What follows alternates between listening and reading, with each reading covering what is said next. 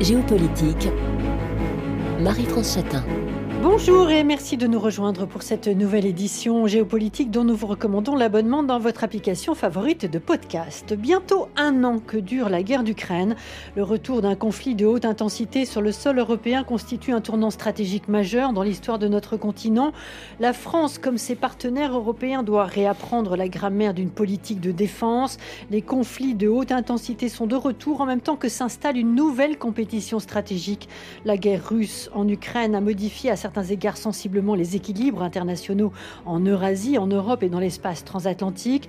Elle a également montré à l'échelle mondiale des divergences dans l'appréciation de la crise et dans la réaction et l'adaptation à ses effets. Quelles sont les perspectives d'avenir pour l'Ukraine, pour la Russie, pour l'Union européenne dans un contexte régional considérablement remanié? Quelles seront à moyen et long terme les conséquences politiques, économiques et stratégiques internationales du conflit?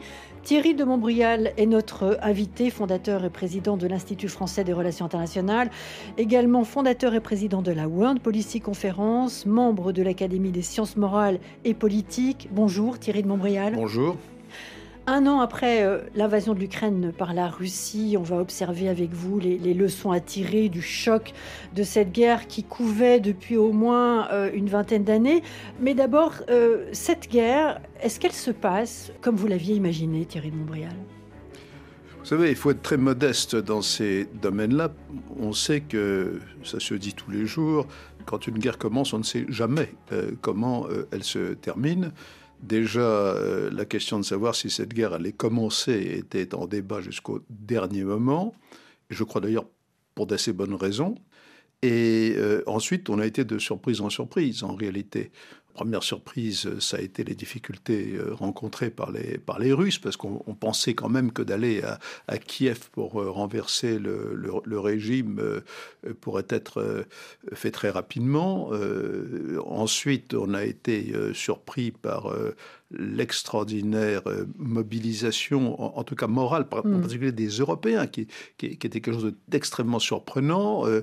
ensuite, beaucoup de gens ont pensé que la, la Russie, après ses premiers déboires allait s'effondrer euh, complètement et que de bons esprits euh, n'ont pas suraccumulé des analogies euh, historiques plus ou moins convaincantes pour dire que le régime allait s'effondrer, etc., etc. Donc, on va, comme toujours, finalement, une fois qu'une guerre est commencée, on ne sait pas comment elle se termine. Et le conflit, d'après vous, sera long? Ben, je crois que aujourd'hui, euh, les analystes euh, rationnels, je veux dire euh, les gens qui ne sont pas principalement dans, l'idéologie ou dans des, positions personnelles, des positions intellectuellement personnelles, je veux dire, pensent qu'en effet, elle, va être longue parce que les, les Russes s'installent dans une posture d'une guerre de longue durée le, régime euh, se considérablement euh, durcit. Euh, mm. Là, il est en train effectivement de devenir une véritable dictature. Ce, qu'il n'était pas vraiment, c'était beaucoup plus nuancé. Le, régime russe avant la guerre, maintenant, incontestablement, on est dans un, dans un régime dictatorial. et toute l'économie est en train de se mettre en position d'une véritable économie de guerre. Nous, mm. nous parlons en France en particulier d'économie de, guerre, mais enfin, ça n'a rien à voir avec ce qu'est une vraie économie de guerre. La, Russie se met dans une situation d'économie euh, de guerre, euh, euh, également en capacité de pouvoir mobiliser des centaines de milliers d'hommes, potentiellement mm. jusqu'à au moins un million et, peut-être plus. donc c'est un changement absolument radical. Et la question de savoir de l'autre côté, du côté ukrainien, combien de temps ils peuvent tenir. Bon voilà, on dans ce type de problématique. Alors, les Russes s'installent dans une posture de guerre qui va durer. La dynamique de la guerre, elle continue à faire euh, reculer, pour parler des Européens, et pas seulement eux, les limites que les soutiens occidentaux de Kiev s'étaient fixées, explicitement comme implicitement d'ailleurs, en matière d'aide militaire. Le dernier franchissement en date, c'est la livraison de chars lourds de fabrication euh, allemande. On est passé d'équipements militaires non létaux à la livraison d'armes de plus en plus euh, lourdes.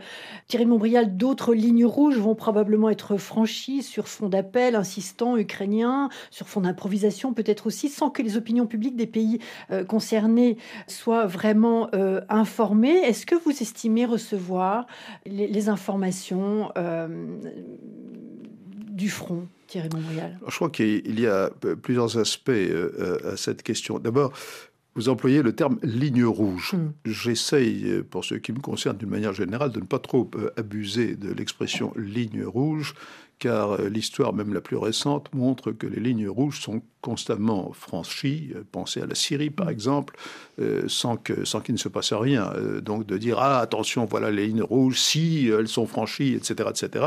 En réalité, les lignes rouges sont franchies et on s'aperçoit après que ceux qui avaient menacé de rétorsion ne, le font pas.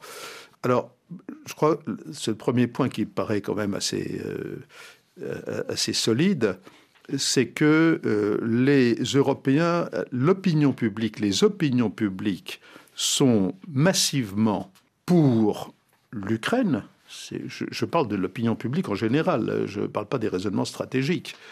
En revanche, pour beaucoup de pays, euh, en dehors évidemment de la Pologne euh, ou des, pays baltes particulièrement, les gouvernements sont beaucoup plus prudents. Ça a été le cas dans l'affaire des chars, puisque euh, les Allemands, euh, Scholz, a, tout fait mm. pour, pour ne pas les, les, les, livrer, ces fameux chars. Et euh, en fait, les Américains ne voulaient pas livrer les leurs, les fameux chars Abrams. Les Américains ont fait pression sur les Allemands pour les livrer, et les Allemands ont dit on ne livrera pas si vous ne donnez pas l'exemple. C'est ça qui s'est passé. Et donc, euh, sans aucun enthousiasme, euh, Biden a annoncé la livraison de quelques dizaines de chars Abrams. On ne sait pas exactement quand ils seront opérationnels. Et, à ce moment-là, euh, Scholz a été conduit à, entre guillemets, céder. Vous voyez, je crois qu'il faut distinguer les gouvernements qui, en réalité, sont beaucoup plus prudents, et, ils y vont un peu en traînant la savate. Euh, mais ils y vont. Et donc, il y a une sorte d'engrenage. Et je vais même plus loin. On retrouve actuellement le débat transatlantique de toujours, mm c'est-à-dire euh, ce qu'on appelle euh, dans le jargon le partage de fardeau. Les Américains euh, nous disent, nous Européens, c'est à nous, c'est à vous. Les Américains disent aux Européens, c'est à vous de, vous occuper de ça. Nous, on est derrière, mais c'est vous qui devez vous, vous, occuper de ça et prendre une part plus, plus importante du, du coût de, ces opérations. Donc on retrouve derrière les apparences des facteurs extrêmement traditionnels. Alors maintenant, quand vous parlez du champ de bataille, c'est autre chose. C'est qu'est-ce qui se passe plutôt au jour le jour qui se passe au jour le jour. Alors, euh, je pense qu'il y a effectivement euh, un, bruit de fond qui fait qu'il est très difficile de, de, se faire un jugement euh, tout à fait objectif avec tout ce qu'on entend. Maintenant, les experts les, les, plus solides, je pense naturellement à ceux de l'IFRI en particulier, semblent d'accord pour dire que pour le moment, nous avons une guerre de position surtout. Euh, on ne sait pas très bien ce que va être l'offensive annoncée euh, de la Russie dans les prochains jours, euh, mais cette offensive a peu de chances d'être une grande offensive où les, forces russes se, reprécipiteraient vers, vers Kiev, par exemple, mais plutôt le genre d'offensive qui viserait à, consolider les territoires actuellement occupés, en particulier dans le Donbass. Et l'idée à court terme pour les Russes semble être plutôt que les territoires qui ont été annexés au début de l'année euh, soient véritablement contrôlés. Mais ceci n'étant qu'une étape intermédiaire. Ils voient certainement, pour l'instant, les Russes, ils voient probablement au-delà de ça. Géopolitique, Marie-France Satin. Alors, on a parlé euh, d'une guerre euh, qui probablement va être une guerre très longue. Euh, Thierry Montbrial, sur quoi pourrait reposer la paix? Eh bien, il est très difficile de répondre à cette question parce qu'il y, a des, il y a des tabous. D'abord, pour faire, pour entreprendre un processus de paix, il faut que les principales parties euh, concernées aient envie ou, considèrent que le moment est venu mm. pour commencer à, parler euh, de, paix. Or, ce moment n'est certainement pas venu, puisque, euh, comme nous venons de le voir, donc les Russes s'installent plutôt dans une position de longue durée, même si les objectifs de la Russie n'ont jamais été précisés par Poutine. Il a, été suffisamment prudent de ce point de vue-là. Mais quand on écoute le chef d'état-major, Gerasimov, ou d'autres, on a quand même l'impression qu'ils sont encore sur des positions e, extrêmes. et symétriquement du côté ukrainien, puisque au début de la guerre, par exemple, euh, Zelensky euh, donnait l'impression de considérer que la Crimée c'était irrécupérable et de fil en aiguille, euh, il a pris du poil de la bête en sentant le soutien occidental. Je reviens toujours à la question des opinions. Mm. Et maintenant, le langage est là aussi extrême. Donc nous avons des positions extrêmes des deux côtés qui sont incompatibles avec le début de véritables négociations. Et euh, derrière cela, du côté occidental, le chef de file, c'est évidemment les États-Unis. Vous remarquerez que rien que de dire ça, il y a encore quelques mois, euh, faisait sauter les gens au plafond. Euh, aujourd'hui, je crois que je, ne rencontre plus beaucoup de gens qui, contestent ce, type de propos. Et les, Américains continuent de soutenir, mais quand même avec une certaine, une certaine prudence, parce que il ne faut jamais oublier que le véritable objectif des Américains, c'est la Chine. Et donc, ils ont tendance à tout juger par rapport euh, à, leur grand objectif, qui est contenir la montée de la Chine. Alors, on, reviendra dessus, bien sûr. Euh, Thierry de Montréal, on voit euh, certains chefs d'État africains se poser en médiateur. quel regard portez-vous sur, sur cette démarche?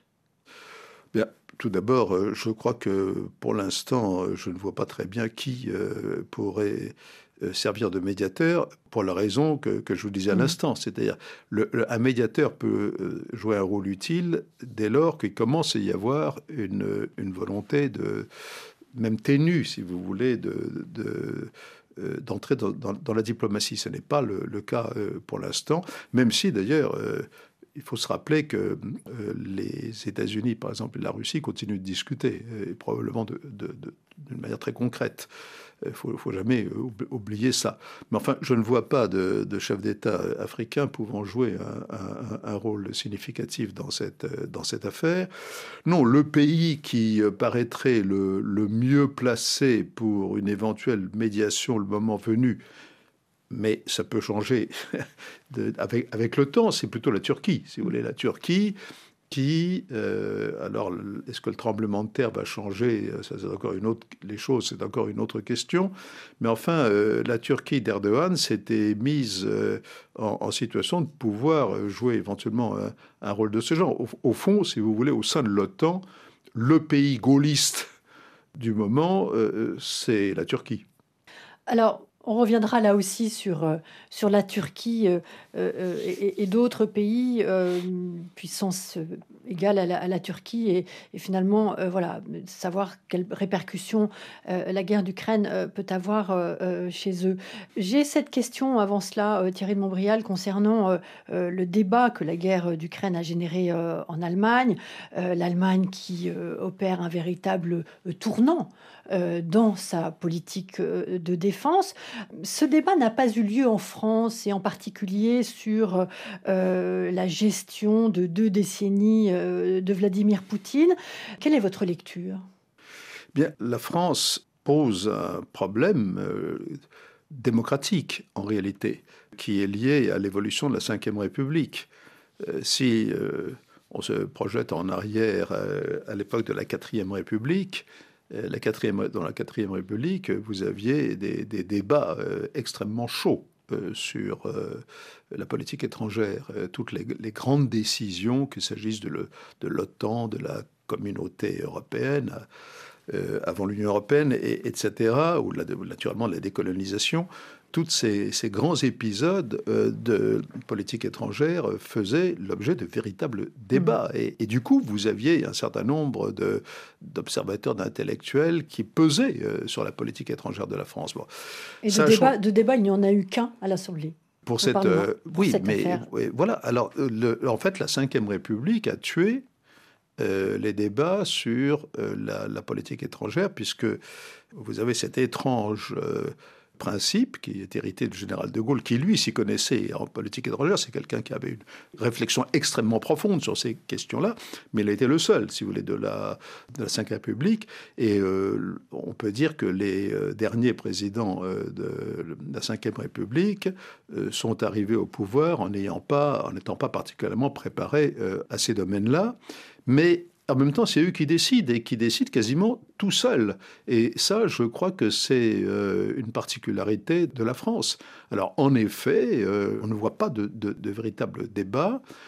Est-ce qu'il n'y en aura pas euh, dans les deux ou trois prochaines années Et je pense évidemment aux prochaines élections présidentielles en France, c'est bien possible.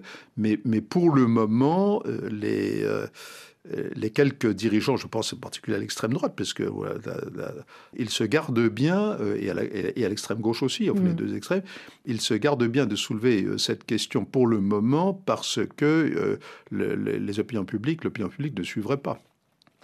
Alors, vous avez, on a rapidement parlé des, États-Unis, on va y passer un, certain temps euh, maintenant. Euh, vous avez évoqué l'idée que euh, Joe Biden avait mis du temps à, livrer et à décider de, de livrer, ils ne sont pas encore livrés, les chars Abrams à, à l'Ukraine. de fait, en dehors de l'Europe, on a tendance à considérer que cette guerre d'Ukraine, c'est une guerre entre Européens. Absolument. Et les Américains le voient aussi de cette manière-là, de façon catégorique. Thierry de Montréal. Les États-Unis, ce qui est fascinant aussi avec euh, les États-Unis, c'est qu'ils ont toujours su, euh, je dirais presque euh, d'une manière assez naturelle, optimiser le mix, si je puis dire, d'intérêts et de principes et de valeurs. C'est que les, États-Unis ont toujours combiné d'une manière assez habile ces questions de principes, ces questions de valeurs. Mais ils sont extrêmement réalistes. Les Américains ont toujours été extrêmement réalistes. Hein. Ils entrent assez facilement en guerre avec le soutien de l'Europe public, et puis au bout d'un certain temps, ils se retirent aussi rapidement euh, qu'ils étaient rentrés, et, du coup laissant, euh, on l'a bien vu dernièrement avec l'Afghanistan, les, abandonnant même ceux qui avaient travaillé avec eux pendant toute cette période. Voilà. Alors moi je pense que les, les États-Unis, pour les États-Unis, cette guerre a été à certains égards une distraction, puisque ça les a distraits de, l'objectif euh, chinois. C'est pas la première fois d'ailleurs, parce que déjà en 2001, début 2001, quand euh, leur objectif était déjà de se focaliser sur, sur la Chine, n'est-ce pas? Ils ont été entre guillemets distraits euh, par le, 11 septembre. Mm. Donc c'est n'est pas la première fois qu'ils ont des, des, problèmes qui surgissent et qui n'avaient pas été anticipés. Mais là, ils ont assez rapidement compris qu'il y avait aussi une aubaine. Et c'est en ce sens-là qu'ils sont des grands vainqueurs aussi des grands bénéficiaires, si je puis dire, de cette guerre d'Ukraine. Je ne dis pas qu'ils l'ont voulu, je ne fais aucune, je ne pense pas du, tout euh, aux théories du complot, etc. Mais le fait est qu'ils ont pu remettre l'OTAN euh, en rang derrière eux et euh, aujourd'hui, plus personne euh, au sein de, l'OTAN ne conteste leur, euh, leur primauté. Et puis, naturellement, sur le plan économique, ce recircuitage, en particulier dans le domaine de l'énergie, renforce potentiellement considérablement leur, position. Maintenant, ils n'ont certainement pas envie que ça aille trop loin. Je, crois que les Américains ne veulent en aucun cas que euh, cette guerre déborde, s'aggrave et, dégénère, euh, en particulier une guerre entre, pour le coup, l'OTAN et la Russie. Donc, ils observent la situation et quand, quand est-ce qu'ils décideront de dire maintenant ça suffit, nous ne pouvons pas encore le dire, mais euh, je pense qu'ils sont extrêmement vigilants et qu'à un certain moment, ils diront maintenant, ça suffit. C'est ce sur quoi je voulais vous faire euh, rebondir. On l'abordera peut-être euh, en démarrant la, deuxième partie de, l'émission. Est-ce qu'il n'y a pas précisément un moment où les États-Unis, effectivement, vont dire stop? Certaines rumeurs font état d'une prise de position ferme et définitive de, Washington à l'été prochain, évidemment. on ne peut pas avoir notre boule de cristal. Thierry Montbrial, on vous retrouve après le journal. À tout de suite. Géopolitique, Marie-France Chatin. Regard sur l'Ukraine et la guerre d'Ukraine avec Thierry de Montbrial, qui est notre invité, fondateur et président de l'Institut français des relations internationales, fondateur et président de la World Policy Conference et membre de l'Académie des sciences morales et politiques. Thierry de Montbrial, on a terminé la première partie de l'émission sur euh, cette notion que vous évoquiez, euh, la guerre d'Ukraine d'une certaine manière, euh, aubaine pour les États-Unis avec remise en rang d'une part de l'OTAN et puis d'autre part la question, économique avec, bien pour les États-Unis, le marché du gaz qui, qui s'ouvre de manière, de manière plus large. Euh, est-ce que les États-Unis, est-ce que Washington va à un moment ou à un autre taper du poing sur la table en disant maintenant ça suffit dans cet objectif que vous évoquiez qui est euh, de gérer la relation euh, avec la Chine? Il y a des rumeurs qui évoquent l'été prochain pour que les Américains décide vraiment de, taper du poing sur la table. Et là, on se situe à plus d'un an de la prochaine échéance euh, électorale américaine. Thierry Montbrial je suis convaincu qu'à un moment ou à un autre, euh, les Américains euh, diront maintenant ça suffit. Et encore une fois, les gouvernements européens ont agi, y compris dans l'affaire des chars, entraînant un peu les pieds. Euh, maintenant, je serais incapable de vous dire exactement quand euh, ça se passera, parce que euh, le développement de la guerre et, le contexte général sont pleins de surprises tous les jours, et je suis, il me paraît évident que les Américains eux-mêmes ne savent pas quand ça se passera. il y a d'ailleurs des, surprises qui sont des, des, bonnes surprises à certains égards. La résilience économique euh, de, de l'Union européenne à certains égards, euh, pas tous, euh, je pense au déficit, etc., etc. Mais enfin, le, le, le, fait qu'on ait réussi à reconstituer des circuits de livraison de gaz, etc., beaucoup plus vite finalement que ce que la plupart des gens pensaient il y a quelques mois, est quelque chose d'assez remarquable. D'une manière générale, la situation économique conjoncturelle des pays européens est beaucoup moins mauvaise que ce que beaucoup anticipaient. Et, ce n'est pas seulement euh, à cause du réchauffement climatique, voyez-vous. Donc euh, il, y a, énormément de surprises sur de nombreux plans. Donc oui, les, Américains vont à un certain moment euh, dire ça suffit, et ils ne le diront pas comme ça, bien mmh. entendu, c'est pas comme ça que ça se passera, bien entendu, mais je, serai pas, je ne serai pas capable de vous dire quand. Il faut noter que hum, nous sommes en 2023, mais en 2024, donc dans un an, il y a beaucoup d'élections importantes. Euh, il y a les élections présidentielles aux États-Unis. Vous avez les élections en Russie, euh, c'est la fin du mandat de Poutine. Alors vous me direz, oui, il s'arranger pour se faire élire, etc. Bon, on peut discuter de tout ça, mais enfin, il n'empêche qu'il y a cette échéance. Il y a les élections en Ukraine, il y a les élections parlementaires du Parlement européen euh, en, Europe. Vous voyez, ça fait une, coïncidence assez intéressante d'élections dans les pays démocratiques. Alors, euh, élection qui ne se pose pas euh, en Chine, on en parlera, euh, Thierry Montbrial. on reste un petit peu en Europe pour fortifier ses capacités de défense. On voit l'Union européenne dépendre beaucoup des États-Unis. Est-ce que c'est de, plus en plus? Est-ce aussi conduit certains à spéculer sur l'autonomie stratégique comme un élément du passé? Enfin, pour parler d'éléments du passé, il faudrait pouvoir démontrer qu'il y a eu quelque chose comme une autonomie stratégique qui n'a en réalité jamais existé. Ça a été un discours français principalement euh, qui euh, a pris un petit peu de corps au niveau européen euh, grâce ou à cause de Trump à, un moment où les, Européens ont eu peur, et en particulier les Allemands, que les États-Unis ne se retirent de l'OTAN, mm. puisque c'était ça le, vocabulaire. En fait, moi, je suis préoccupé par l'avenir de l'Union européenne tout court parce que euh, la, nous sommes, euh, on voit que l'Union européenne est extrêmement euh, divisée malgré les apparences. Alors ça paraît contradictoire avec ce que je disais tout à l'heure sur les opinions publiques. En fait, ce n'est pas contradictoire, ce n'est pas le, même niveau. D'un côté, il est vrai que les opinions publiques adhèrent, on va dire, pour simplifier, au discours de Zelensky, pour, pour simplifier, mais les gouvernements qui par nature, euh, doivent réfléchir euh, en se projetant euh, dans, l'avenir, sont, je le répète encore une fois, beaucoup plus prudents que les apparences ne le suggèrent. Bon, je crois que l'Europe est en fait profondément divisée, malgré les apparences. Et de plus, quoi qu'on en dise, on est maintenant embarqué dans un processus, dans une nouvelle vague d'élargissement. Dont on va avoir énormément de, mal à se, dépêtrer. Et je suis d'ailleurs un peu étonné par l'irresponsabilité des dirigeants de, de l'Union européenne, de, Mme von der Leyen, qui prend des positions d'ailleurs qui ne correspondent pas à, sa fonction de présidente de la Commission. Vous pensez à l'Ukraine et l'entrée oui, bien mmh. sûr. Oui, mais c'est le vocabulaire de l'élargissement, etc., mmh. etc. Et je pense également, bien sûr, au, président du, Conseil européen euh, qui euh, parle comme si euh, la, Belgique était le, centre du, pouvoir européen, ce, ce qui évidemment n'a pas grand sens. Mais il n'empêche que sur le plan politique, tout ça laisse des traces. Alors, l'autonomie stratégique, pour se réaliser, supposerait que l'on s'en donne les moyens.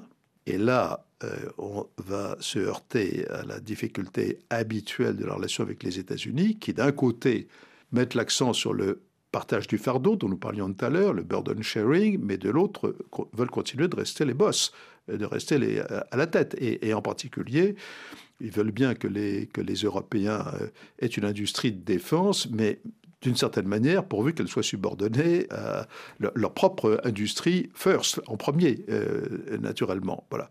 Donc il y a ça, mais en plus, quand on parle de défense commune, stratégie d'autonomie stratégique, ça suppose qu'on qu'on s'entende unanimement sur la nature des intérêts à défendre. Voyez-vous Et là, on est très très loin du compte. Parce que, et vous l'évoquiez à l'instant, l'Europe donc très divisée rapidement, relations compliquées entre Paris et Berlin, c'est une chose. Europe très divisée euh, dans les années de gestion avec Vladimir Poutine, euh, avec certains, la Pologne en tête, qui dit, vous l'avait bien dit, euh, qu'on ne pouvait pas faire confiance à cet homme. Et puis, Europe divisée aussi sur la relation avec les États-Unis, Thierry Memorial. Oui, mais il n'y a pas que ça, si vous voulez. C'est que nos partenaires euh, du nord de l'Europe, parce que là, on voit bien qu'il y a une sorte de ligne, n'est-ce pas Pour simplifier, Washington, Londres, Londres, Varsovie, euh, Kiev, pour dire les choses euh, d'une manière un petit peu caricaturale. Mais tout ceci nous tire vers une conception de la défense comme si l'unique menace était le déferlement des chars russe sur l'ensemble de l'Europe. C'est-à-dire qu'on raisonne un peu comme à l'époque de l'Union soviétique, ce, qui, à, mon sens, est absurde, mais c'est comme ça que l'on raisonne. Et euh, on ne se préoccupe pas euh, des menaces, des, risques en tout cas, venant du Sud. Et c'est un sujet qui, sur lequel il faudrait réfléchir d'une manière beaucoup plus approfondie euh, que nous ne le faisons. Euh, et le président Macron euh, semble avoir opté, s'agissant de la prochaine loi de programmation militaire, pour pour une défense, pour les guerres de haute intensité en Europe, etc., c'est-à-dire dans la, dans, la, dans la lignée de ce, que, de ce à quoi on assiste, on assiste actuellement avec l'Ukraine. Mais il n'y a pas que ça comme, comme type de, de, de, préoccupations sécuritaires, mm. voyez-vous. Il n'y a, pas d'accord entre les Européens qui d'ailleurs ne discutent pas de ces genres de questions euh, ensemble.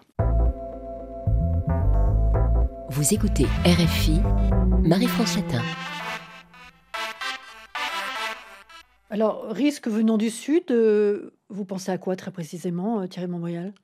Eh bien, vous voyez que une déstabilisation majeure, par exemple, euh, en Afrique du Nord. Vous avez beaucoup de littérature et de, sur, sur ce genre de sujet. Et là-dessus, euh, c'est la Russie qui gère. Bah, il y a une chose aussi euh, qui était alors là parfaitement prévisible, c'est qu'à partir du moment où la, la, Russie se considère en guerre avec les pays de, de l'Union européenne, puisqu'en tant qu'ils font partie de, de l'OTAN, il est évident qu'ils donnent euh, libre cours euh, à leur capacité de déstabilisation euh, en Afrique de l'Ouest, par exemple. Mmh. et ça, c'est une. on peut, on peut s'indigner, mais l'indignation n'est pas une catégorie politique. c'est une conséquence normale. D'ailleurs, ça ressemble de ce point de vue-là à ce qui se passait à l'époque soviétique, où la, la, confrontation était très largement déportée dans le, dans le, dans le tiers-monde. Et donc on retrouve quelque chose comme ça. En ce qui concerne l'Afrique, euh, malheureusement, malheureusement aussi pour les Africains, je le, pense très profondément, il va y avoir une compétition absolument forcenée entre la Chine, la Russie, et pas seulement. Vous avez aussi l'Inde qui est aussi la Turquie. La Turquie. Euh, donc euh, ça va être une situation très complexe. Mm.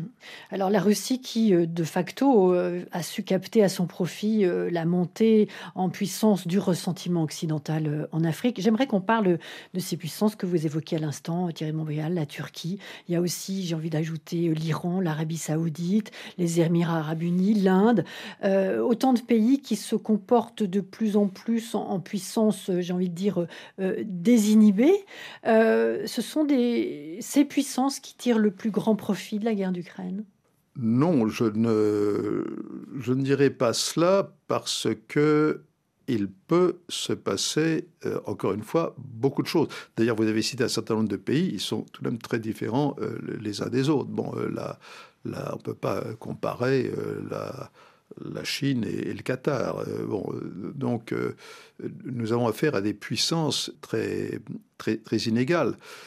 Ce que l'on peut redouter, et ce à quoi d'ailleurs on devrait réfléchir davantage, c'est que le monde ne s'oriente vers une nouvelle division en blocs. c'est un scénario malheureusement auquel il faut réfléchir, parce que euh, si euh, l'on continue, par exemple, à empiler les sanctions, ça c'est un aspect que nous n'avons pas évoqué, mm. mais une des surprises des derniers mois, c'est aussi que la Russie euh, s'est jusqu'à présent assez bien débrouillée pour reconstituer des circuits d'approvisionnement et comme les, les cours de pétrole ont monté, etc. Jusqu'à présent, ils ne sont pas si mal tirés que ça. Alors, bien sûr, maintenant, on dit, mais euh, à plus long terme, leur capacité de croissance va être impactée, etc. Tout cela est vrai également. Mais il n'empêche qu'ils ne sont absolument pas aux abois, euh, comme beaucoup le pensaient euh, il n'y a pas encore si longtemps. Or, à chaque fois qu'on rajoute de nouvelles couches de sanctions, on a des conséquences qui sont de plus long terme en déconnexion euh, économique là mm. et financière euh, entre le monde occidental, c'est-à-dire euh, grosso modo l'Alliance Atlantique pour faire simple, et on pousse encore plus les, des pays comme la Chine, l'Iran et, d'autres, et la Russie, à, se rapprocher, voyez-vous, jusqu'au moment où peut-être cela facilitera la création de nouvelles zones monétaires. C'est un sujet dont on parle depuis très très longtemps. Mais euh, cette déconnexion, qui est une des conséquences euh, de la guerre, peut euh, accélérer ce, processus de constitution de blocs plus, plus organisés, et, en particulier à travers la question monétaire. Et là, on, on, serait dans un monde très différent. Là, il y a certains pays qui cherchent à échapper à ça. L'Inde, naturellement, mais aussi certains des autres pays que vous avez, que vous avez mentionnés. Par exemple, je pense que les pays du Golfe, euh, l'Arabie saoudite, les Émirats que vous avez mentionnés, euh, n'ont pas du tout euh, envie de se trouver complètement piégés par un retour, en mm. fait, d'une véritable division du monde en bloc. C'est très compliqué. ils sont nombreux, ces pays qui refusent cette division. Alors, je n'avais pas cité la Chine dans les pays des puissances que je disais désinhibées, mais voilà, euh, la Chine aussi pourrait être la grande gagnante de cette guerre, euh, Thierry Montbrial, d'où cette volonté de Washington de taper du poing dans les mois qui viennent euh, pour dire ça suffit. Et la Chine qui a, on peut le rappeler, déjà beaucoup bénéficié des, aventures guerrières des États-Unis ces dernières décennies. Alors, je pense que pour la Chine, la réponse est plus nuancée parce que, à certains égards, il est vrai, elle tire bénéfice de la situation ne serait-ce que par le rapprochement avec une Russie qui devient de plus en plus un, partenaire junior, comme on dit en franglais, euh, mais également l'Iran, et, etc. Bon. Mais en même temps, la Chine euh, n'est pas, ne se sent pas encore prête sur le plan euh, économique et technologique à, se lancer dans des aventures. Du reste, je crois que ça ne correspond pas tellement non plus à, l'approche traditionnelle de la Chine en, matière de, sécurité, puisque euh, Là aussi, pour parler de manière un peu caricaturale, la, la bonne référence euh, pour la Chine en matière stratégique, c'est le jeu de Go. Mm. Euh, le jeu de Go, c'est-à-dire euh, on gagne, on cherche à gagner sans avoir guerroyé, sans avoir fait la guerre. Je, pense que l'idéal pour la Chine, dans la, culture stratégique de, la Chine, c'est de gagner, certes à l'ombre de la guerre, mais sans avoir besoin de, de la mener. Et donc, euh, j'aurais tendance à penser que, euh, un peu comme les États-Unis de ce point de vue-là, euh, la Chine n'a pas intérêt à ce que la situation de la, guerre d'Ukraine dégénère. La Chine n'aime pas tellement non plus l'imprévu, n'aime pas les, grandes aventures qui risquent d'entraîner des grands dérapages. Et en ce sens-là, euh, on peut imaginer qu'il y a un certain intérêt commun aussi entre la, la Chine et les États-Unis pour que ça ne dure mm. pas trop longtemps. Euh, voilà, mais tout cela euh, demande à, à, être très approfondi parce que on, est aussi dans la, dans la nuance. Et on est aussi en train d'observer la Chine euh, pour euh, essayer de comprendre la manière dont euh, la guerre d'Ukraine peut lui servir d'une manière ou d'une autre dans la, mise en œuvre ou pas de ses visées sur, sur, sur Taïwan. Thierry de Montbrial, il n'y aura pas de restauration du monde d'avant, après cette guerre d'Ukraine? Ben, Je crois qu'on idéalise le, le monde d'avant parce que euh, on parle d'ordre international, de rupture de l'ordre international, mais moi je voudrais bien qu'on m'explique de quel ordre international on parle. Quand est-ce qu'il y a eu un ordre international? Il y a eu une période euh, après la chute de l'Union soviétique, dont il faut rappeler que cette chute de l'Union soviétique, elle est venue de l'intérieur, c'est une chute du système communiste. Et d'ailleurs, euh, si Gorbatchev et Yeltsin sont probablement détestés par une grande majorité de l'opinion publique russe, c'est bien parce que cette destruction euh, s'est faite totalement unilatéralement et du coup a mis la, Russie dans une position de, faiblesse euh, tout à fait extraordinaire dans les années 90. Mais euh, après, on a eu une situation de relatif chaos en, Russie, une déstabilisation générale, mais précisément, on n'a jamais vu euh, un ordre américain, même si pendant quelques années les États-Unis étaient, la seule mm. superpuissance, le fameux moment unipolaire. Pour autant, on n'a jamais vu euh, euh, le monde véritablement unipolaire dans le sens que les États-Unis n'ont jamais été la puissance dominante acceptée par les autres. Euh, non, il y a eu un, monde occidental sous leadership américain, mais ceci n'a jamais constitué un ordre mondial. Donc euh, c'est tout à fait par abus de langage euh, qu'on parle d'une rupture d'un ordre qui en réalité n'existait pas.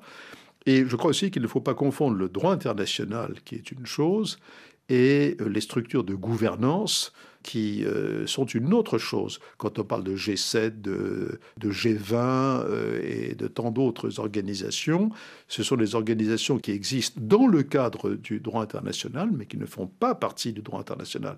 Idem pour les alliances, etc., etc. Thierry Montbrial, ma dernière question, euh, elle revient sur la Russie. Est-ce qu'elle peut l'emporter, la Russie? Et si oui, de toute manière, avec une image profondément dégradée ben, d'abord, euh, on parle de victoire, de défaite, euh, mais personne ne définit ce dont il s'agit. Je crois qu'il y a plusieurs scénarios possibles. Mais je dirais que si on entend par victoire la, la récupération totale de l'Ukraine, je crois que ce n'est pas accessible du côté russe. Et du côté ukrainien, si on appelle victoire la récupération totale des territoires occupés, c'est-à-dire de la Crimée, et du Donbass, mhm. je crois que ce n'est également pas très vraisemblable. On aura l'occasion probablement de vous avoir à nouveau comme invité dans l'émission. Merci Thierry Montbrial. Je rappelle que vous êtes fondateur et président de l'Institut français des relations internationales, également de la World Policy Conference, et que vous êtes membre de l'Académie des sciences morales et politiques. Merci pour cet entretien tout à fait passionnant. Géopolitique était signé Marie-France Chatin, Audrey Taïeb et Nathalie Laporte. À samedi prochain.